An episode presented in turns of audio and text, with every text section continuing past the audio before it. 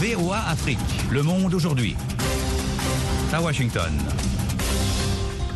Jean-Roger Billon à ce micro, Le Monde aujourd'hui, au sommaire de cette édition du jeudi 3 mars 2023.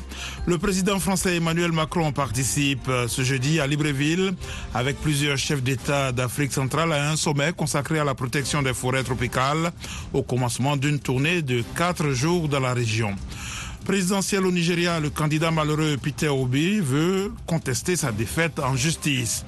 Les Guinéens rapatriés de Tunisie sont arrivés à Conakry et ont été accueillis par le président Mamadi Doumbia, le président de transition. C'est très regrettable. On n'a jamais pensé qu'un pays africain pouvait se comporter de cette manière à un autre pays africain. Reportage de notre correspondant Zakaria Kamara à suivre dans la partie magazine. Au G20, première rencontre depuis la guerre en Ukraine entre Anthony Blinken et Sergei Lavrov. Ne manquez pas notre page sport ainsi que la Minute Éco pour l'instant le journal. Le sommet One Forest Summit sur la protection des forêts tropicales s'est ouvert à Libreville au Gabon en présence d'une dizaine de chefs d'État et de gouvernement de la région Nani Talani. La rencontre cherche à améliorer la conservation des forêts dans le monde et contribuer à la protection du climat et des espèces. Le président français Emmanuel Macron et plusieurs chefs d'État africains participent à cette réunion qui se termine ce soir la promotion de filières plus durables pour le bois, l'agroforesterie et la recherche de financement sont au programme. Le sommet veut aussi améliorer la coopération entre les trois grands bassins que sont la forêt amazonienne, le bassin du Congo et les forêts d'Asie du Sud-Est. Derrière l'Amazonie, le bassin du Congo est le deuxième massif forestier et poumon de la planète, avec ses 220 millions d'hectares de forêt sur plusieurs pays d'Afrique centrale. Au Nigeria, Peter Obi, arrivé troisième lors de l'élection du 25 février, remportée par Bola Tinubu, a annoncé aujourd'hui qu'il allait saisir la justice pour contester les résultats. Michel Joseph.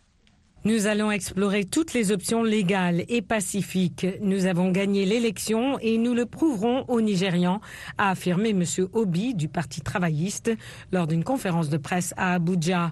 Selon la commission électorale, Bola Ahmed Tinubu, 70 ans, candidat du parti au pouvoir, a remporté la présidentielle avec 36% des suffrages. L'ancien vice-président Atiku Abubakar, porte-drapeau du principal parti d'opposition, arrive deuxième avec 20 29%. Et l'outsider Peter Obi, 61 ans, favori de la jeunesse, est classé troisième avec 25% des voix.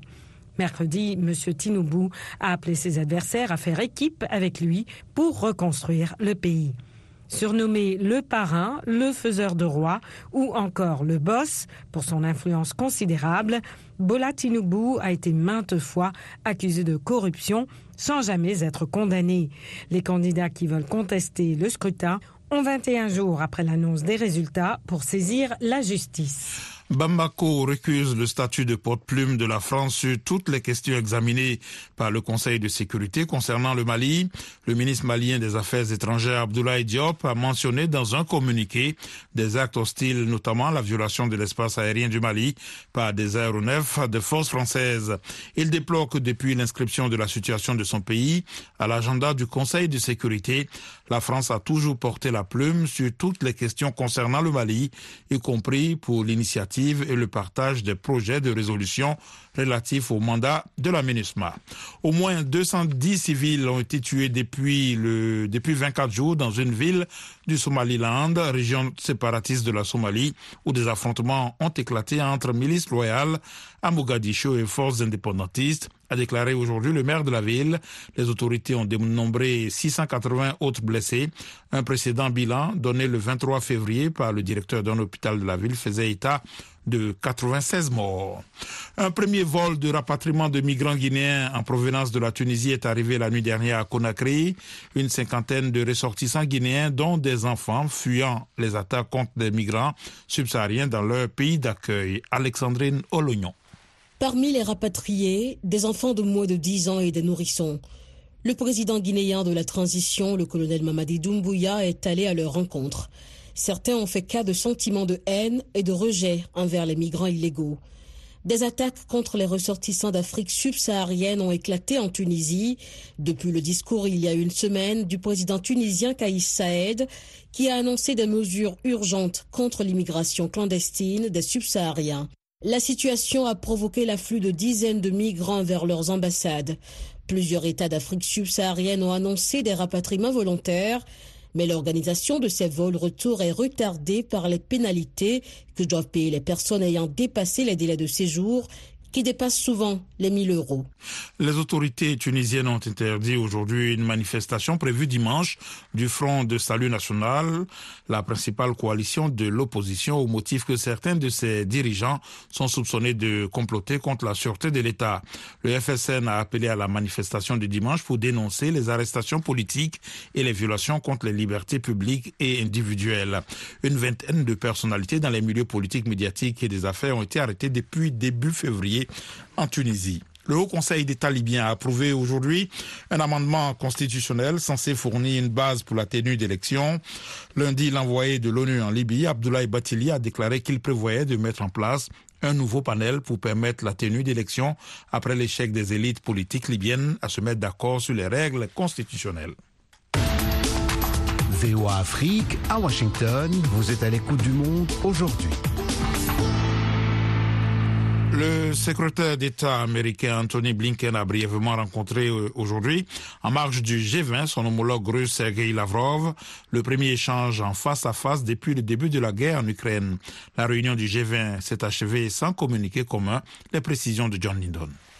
La rencontre entre Anthony Blinken et Sergei Lavrov à marge d'une réunion des ministres des Affaires étrangères du G20 à New Delhi a duré moins de dix minutes. Le chef de la diplomatie américaine a fait part à son interlocuteur de l'engagement des États-Unis à continuer à soutenir l'Ukraine.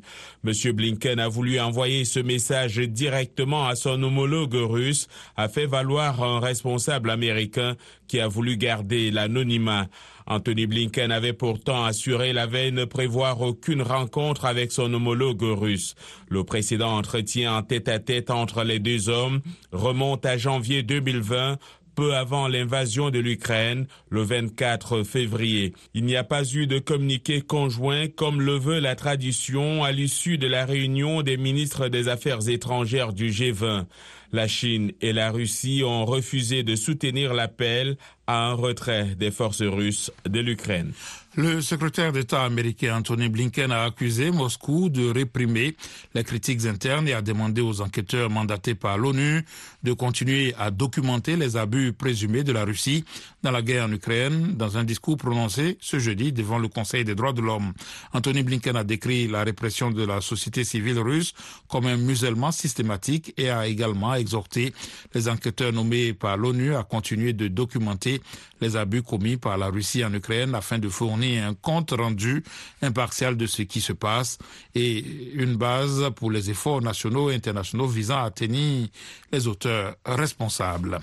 Le président américain Joe Biden a exprimé aujourd'hui via Twitter ses condoléances après la catastrophe ferroviaire qui a fait au moins 47 morts mardi soir près de Larissa en Grèce. Le gouvernement grec a reconnu jeudi que le réseau ferroviaire public du pays souffrait de faiblesse chronique. Un chef de gare âgé de 59 ans a été arrêté mercredi et poursuivi pour homicide par négligence et pour avoir provoqué des blessures corporelles. En visite dans le nord de l'Irak, le secrétaire général de l'ONU, Antonio Guterres, a réclamé aujourd'hui le rapatriement des familles retenues dans le camp d'Al-Hol en Syrie voisine, pire camp au monde, abritant des milliers de ressortissants étrangers, dont des proches de djihadistes. Plus de 50 000 personnes vivent dans le camp délabré et surpeuplé d'Al-Hol, dans le nord-est de la Syrie, sous administration kurde. Il s'agit de déplacés syriens, de réfugiés irakiens et de plus de 10 000 étrangers originaires d'une soixantaine de pays, des familles de djihadistes du groupe État islamique. Voilà pour le journal, vous suivez VOA Afrique. À présent, la Minute Éco avec Nathalie Barge. Les dirigeants des pays les moins avancés, dont 33 États africains, vont lancer un nouvel appel lors du sommet qui s'ouvre dimanche à Doha, au Qatar, où 500 chefs d'entreprise et des milliers d'experts sont attendus. Depuis 1971, le nombre de PMA a presque doublé. Dans ces pays, seulement une personne sur cinq peut se connecter à l'Internet. Microsoft s'est engagé à fournir l'Internet à 20 millions de personnes supplémentaires en Afrique. Dans un nouveau rapport, la Banque mondiale affirme que les réformes visant à réduire les inégalités hommes-femmes ont atteint le niveau le plus bas depuis 20 ans. Elle estime que le PIB par habitant augmenterait de 20% avec des gains économiques mondiaux de 6 000 milliards de dollars si les femmes pouvaient créer plus d'entreprises. L'Afrique subsaharienne est la région qui a réalisé le plus de réformes en la matière. Le nombre d'arbres sur une vaste zone d'Afrique subsaharienne a été établi pour la première fois grâce à une méthode combinant observation satellite et intelligence artificielle. Il y aurait 9,9 milliards d'arbres sur une bande de terre aride couvrant près de 10 millions de kilomètres carrés de l'océan Atlantique à la mer Rouge, à comparer aux 400 milliards d'arbres de l'Amazonie. Dans la région étudiée, les arbres stockent 0,84 milliards de tonnes d'équivalent carbone. En comparaison, les seules forêts françaises en retiennent 2,4 milliards de tonnes.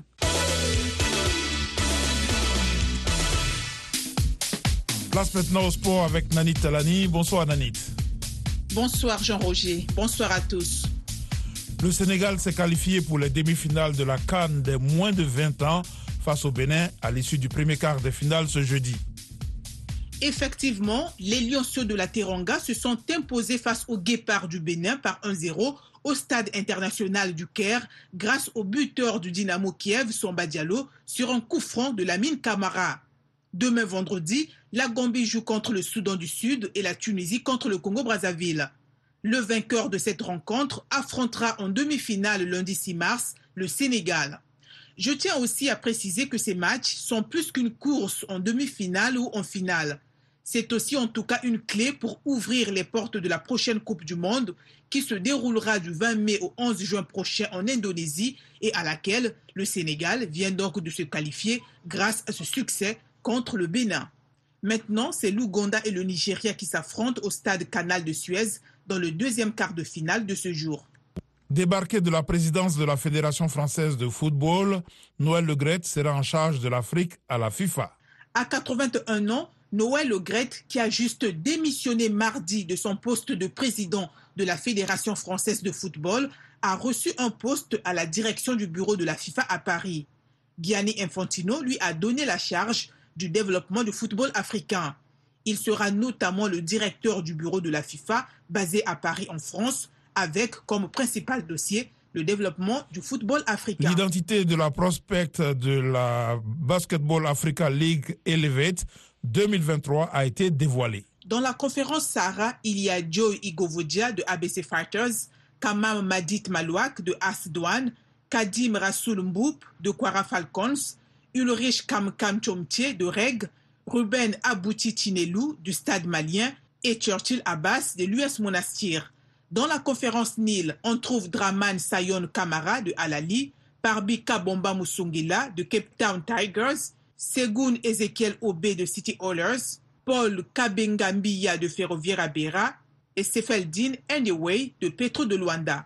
Ces jeunes qui sont encore à l'école ou à l'université seront envoyés dans les différents clubs qui prendront part à la troisième édition dès le 11 mars, selon Sport News Africa. Le but de Bal Elvret est d'intégrer 12 pensionnaires de la NBA Academy dans chaque équipe de la balle. La Basketball Africa League a fait ainsi la promotion des talents africains dans le domaine sportif. Pour les jeunes de la NBA Academy, l'idée est de les mettre dans des conditions de compétition leur permettant de gagner en maturité. Page de sport VOA Afrique signée Nani Talani.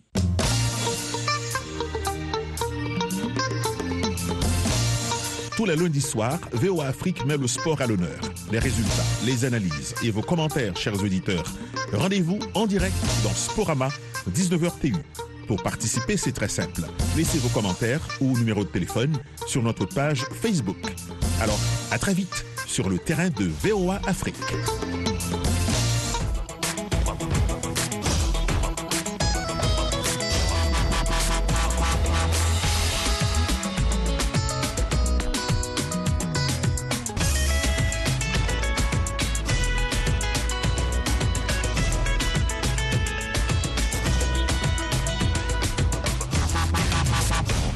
Monde aujourd'hui, VOA Afrique.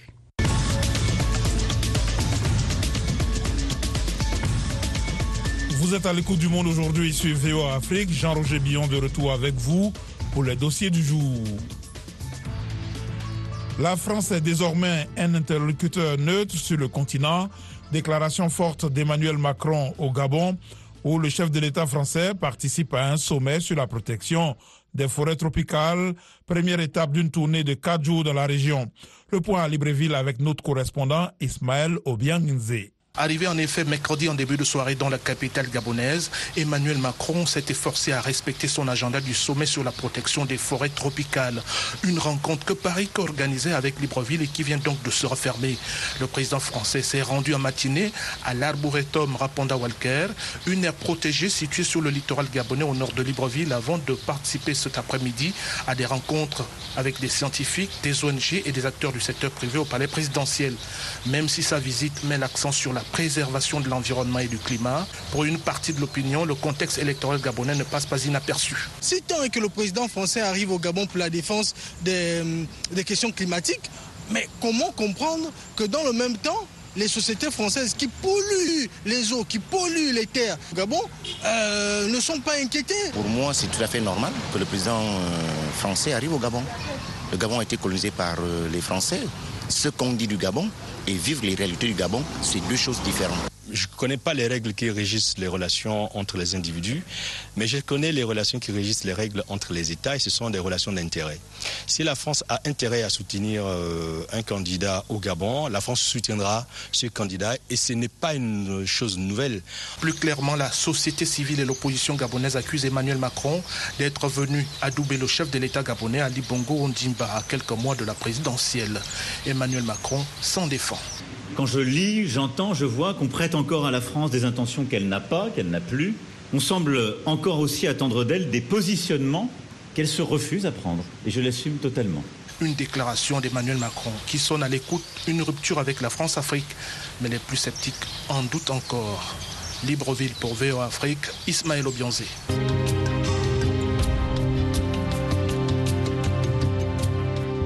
Au Nigeria, les réactions au sein de la population sont mitigées après l'annonce de la victoire du candidat du parti au pouvoir, APC, Bola Ahmed Tinubu, par la CENI hier. 87 millions d'électeurs se sont rendus aux urnes samedi dernier pour élire un nouveau président, mais les résultats annoncés par la Commission électorale nationale indépendante ne font pas l'unanimité. L'opposition appelle à l'annulation du scrutin pour fraude. Réaction de Nigérians au micro de Gilbert Tamba à Abuja. S'il y a quelqu'un qui n'est pas satisfait, il y a la justice là-bas. Mais plaider en faveur de la violence n'est pas la bonne voie. Comme maintenant, vous pouvez voir la rareté de l'argent. La situation du pays n'est pas bonne. Mais nous voulons un nouveau Nigeria qui doit être le sauveur. Quiconque vient, nous devons le soutenir.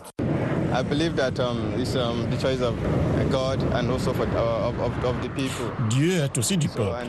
Et aussi en tant que musulmans, nous prions simplement que Allah fasse le meilleur pour la nation. J'ai suivi cette élection du début à la fin et je sais que les gens ne sont pas contents. Alors, s'il vous plaît, la CENI devrait faire quelque chose. Elle devrait appeler à l'annulation de l'élection. Même notre président devrait appeler à son annulation parce que les gens ne sont pas contents. Ils ne peuvent pas forcer les gens sur nous. Nous avons notre choix et notre choix est Peter Obi. Nous devons redévelopper notre pays. L'élection pour moi, je ne peux pas l'évaluer bien. Vous comprenez pourquoi j'ai dit cela quand vous aviez visité les sites de leur serveur le samedi soir, j'ai toujours vérifié. J'ai vérifié pour les députés et j'ai aussi vérifié le Sénat. Leurs résultats avaient été téléchargés dans mon État là-bas. Mais je vous dis que pour la présidentielle, je n'ai vu aucun résultat téléchargé. Après tous nos efforts, vous partez vous installer dans une chambre et vous choisissez quelqu'un pour nous diriger. Ah non, c'est mauvais ça. C'est vraiment mauvais et c'est injuste.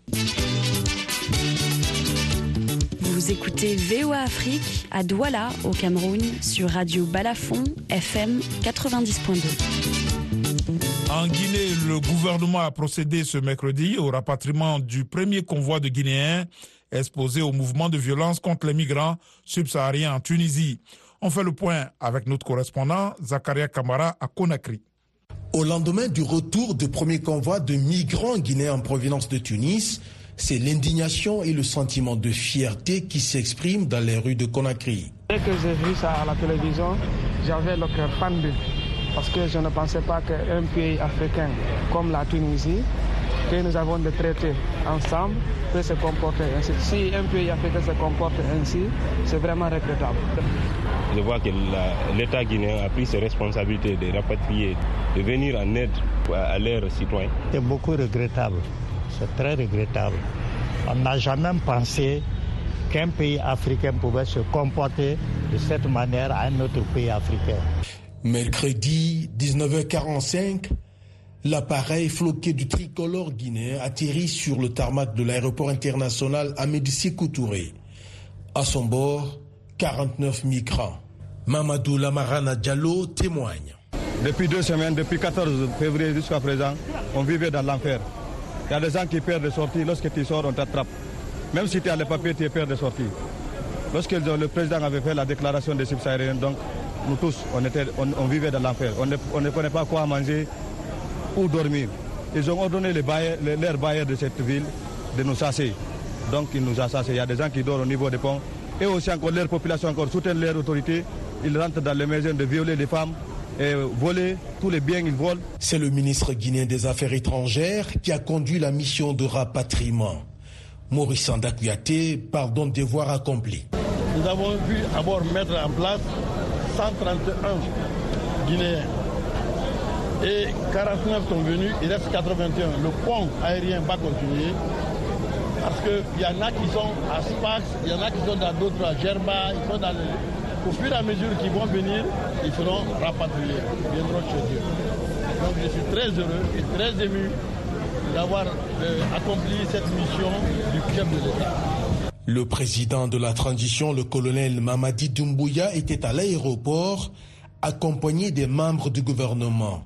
Le chef de l'État guinéen a passé des mots de reconfort aux migrants, des migrants qui ont passé la nuit à l'hôtel avant de regagner chacun sa famille ce jeudi. Zakaria Kamara pour VO Afrique Conakry.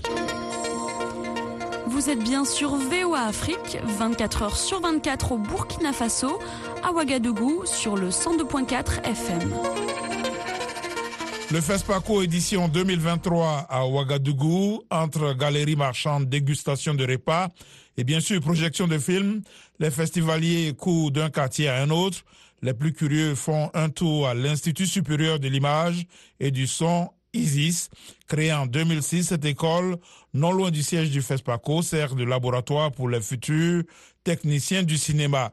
Une visite guidée dans cette école avec nos envoyés spéciaux à Ouagadougou, Yakuba Oudraogo et Thierry Kaoré. Ces jours de remise de parchemin à l'Institut supérieur de l'image et du son ISIS. 14 étudiants reçoivent leur diplôme dans différentes filières du cinéma. Ils sont aptes à affronter le marché du 7e art. Parmi eux, Djerbolo Nekwanoji, Eve Noélie, cette Tchadienne, spécialisée en photographie, entre autres, est consciente des défis qui l'attendent dans ce milieu dominé par les hommes. C'est vrai, j'ai fait la technique, j'ai fait euh, l'opération de prise de vue. Et étant une femme, c'est encore plus difficile parce que ce métier est toujours considéré euh, comme un métier d'homme. En plus de cette difficulté liée aux gens, Noélie devra faire face à une autre réalité trouver du boulot dans un domaine où la production cinématographique est de plus en plus en baisse. Cette galère, Salam Zampaligré, réalisateur qui fait partie de la première promotion de cette école de cinéma, l'a connu à la fin de sa formation en 2011. La production, elle est très lente en Afrique euh, et particulièrement au Burkina Faso. Donc on avait du mal à travailler sur euh, des projets de nos aînés pour encore plus se faire la main. Mais euh, moi particulièrement, j'ai eu la chance, après trois ans, d'avoir été contacté par une structure qu'on appelle SEMFilm euh, autour d'un long métrage. Donc j'ai eu la chance d'être le réalisateur de ce long métrage, La République euh, des corrompus. Et je pense que ça m'a permis après d'intégrer facilement le, le, milieu. Salam Zampaligré enchaîne ainsi et réalise bon nombre de courts et longs métrages ainsi que des documentaires. Il est aujourd'hui en lice pour le prix des documentaires documentaire long métrage avec son film Le Taxi, le cinéma et moi, sorti en 2022 pour apporter sa part de soutien aux étudiants en cinéma. Le FESPACO leur a créé un cadre de compétition, la catégorie film des écoles de cinéma. Frédéric Caboret, directeur général de l'ISIS. Si les petits enfants de troupes peuvent eux aussi montrer ce qu'ils euh, apprennent à faire aux aînés et à la population, c'est une façon de les préparer à la compétition cette compétition entre films d'école de cinéma permet non seulement de jauger les compétences des étudiants, mais aussi de mettre en concurrence les matériels utilisés pour l'enseignement dans ces pépinières de formation des cinéastes. Sur ce plan, l'ISIS manque souvent de matériel adéquat. Nous disposons du matériel, du vieux matériel, on va dire, les caméras 16, 35, euh, mais aujourd'hui, nous utilisons ce matériel-là pour leur montrer comment le cinéma a commencé, comment le cinéma s'est développé. Malgré ces difficultés, l'ISIS a formé des centaines de spécialistes du cinéma depuis sa création en 2006, selon son directeur général. L'école bénéficie de la confiance de nombreux étudiants étrangers. Il y a deux, trois ans, même un peu plus, euh, beaucoup de films qui ont eu les talents d'or ont connu la participation de nos étudiants. Cette année, dans la catégorie films des écoles du cinéma, 22 productions cinématographiques, dont trois de l'Institut supérieur de l'image et du son, sont en compétition. Thierry Kaouré, Yakuba Ouedraogo, VOA Afrique, Ouagadougou.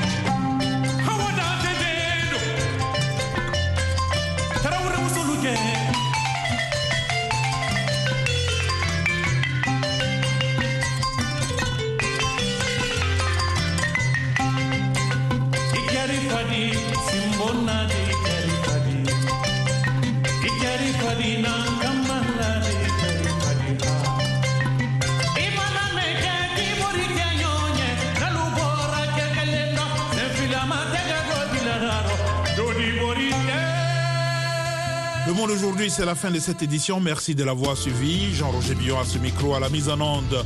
Georges Léonard Sagno, un grand merci à la rédaction et à toute l'équipe de production. Rendez-vous sur notre site internet voafrique.com et nos pages Facebook, YouTube, Twitter et Instagram pour un suivi de l'actualité 24 heures sur 24. Je vous souhaite une excellente soirée à l'écoute de nos programmes.